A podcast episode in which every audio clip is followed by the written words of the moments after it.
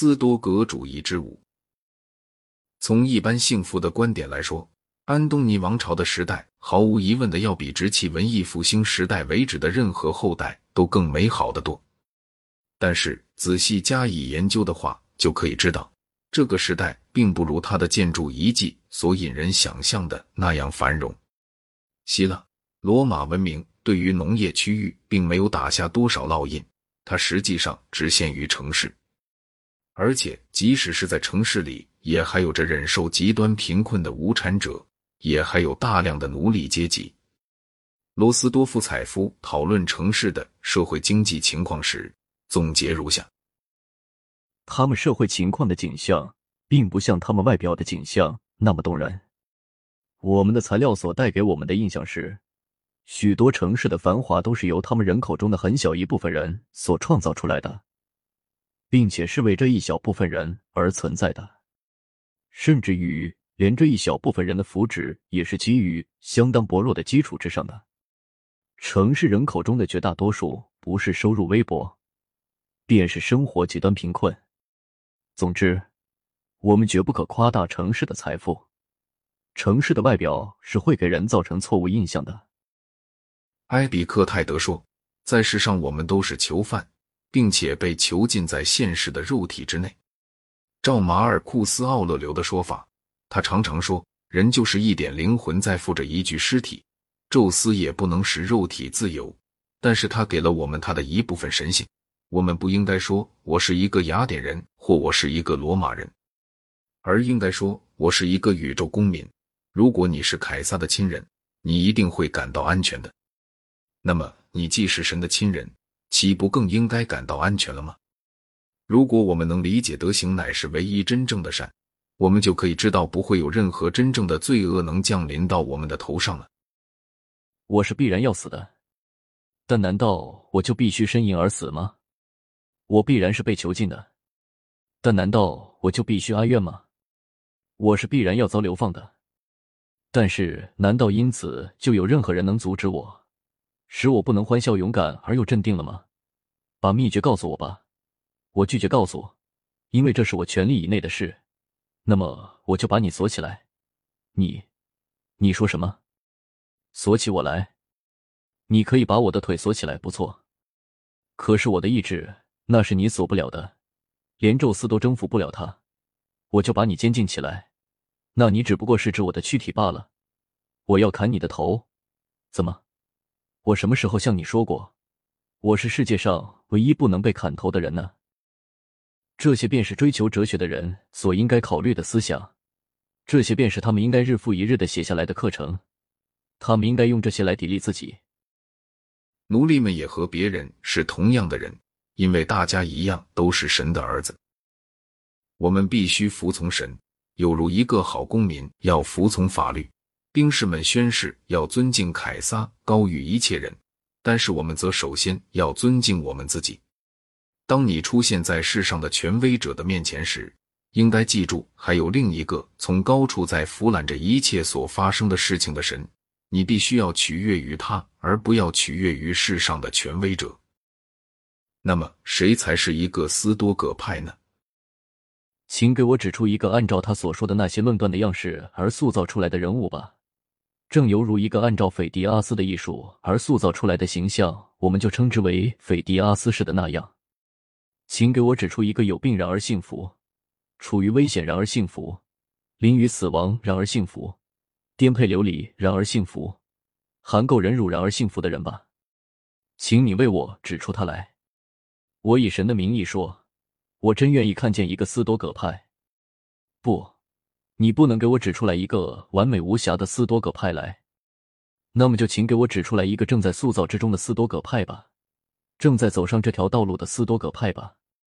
请你指给我看吧，请别对我这样一个老人吝惜指出一个我所从没有看见过的景象吧。什么？你以为你要指给我看斐迪阿斯的宙斯，或者是他的雅典娜那种象牙与黄金的造像吗？我要的是一个灵魂，请你们哪一位指给我看一个希望着能与神合一，既不怨神也不由人，从来未犯过错误，从来不感觉悲苦。而且能摆脱了愤怒、极限与嫉妒的那样一个人的灵魂吧，为什么要掩饰我的意思呢？请指点给我看一个愿望把自己的人格改变为神格，并且他在他可怜的肉体里总是把他的目的寄托于与神相会合的人吧。请给我指出这样一个人来吧。不，你是指不出来的。埃比克泰德从不厌倦于指出，我们应该怎样对待那些被人认为是不幸的事物。他时常从家常谈话的方式来说明这一点。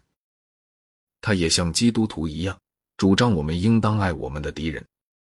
总的说来，他也和其他的斯多葛派一样的鄙弃快乐，但是有一种幸福却是不能加以鄙弃的。雅典是美丽的，是的，但是幸福要更加美丽的多。幸福就是免于激情与纷扰的自由，就是你的事情绝不有赖于别人的那种感觉。每个人都是剧中的一个演员，神指定好了各种角色，我们的责任就是好好的演出我们的角色，不管我们的角色是什么。记录艾比克泰德的教训的那些作品，有着极大的真诚性与简洁性，他们是由他的弟子阿里安所笔记下来的。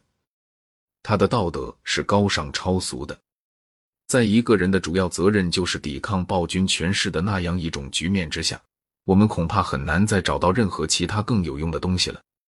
在某些方面，例如在承认人人都是兄弟以及宣扬奴隶的平等这些方面，他要优于我们能在柏拉图或亚里士多德或者任何被城邦制所鼓舞的那些哲学家那儿所找得到的任何思想。埃比克泰德时代的现实世界要比百里克里斯时代的雅典恶劣得多，但是现实存在的罪恶却解放了他的热望，而他的理想世界之优于柏拉图的理想世界，也就正犹如他的实际世界之列于公元前五世纪的雅典一样。马尔库斯·奥勒留的《沉思集》一开始就承认，他曾受益于他的祖父、父亲、养父、各位老师以及神明。他所列举的授益有些是很奇怪的。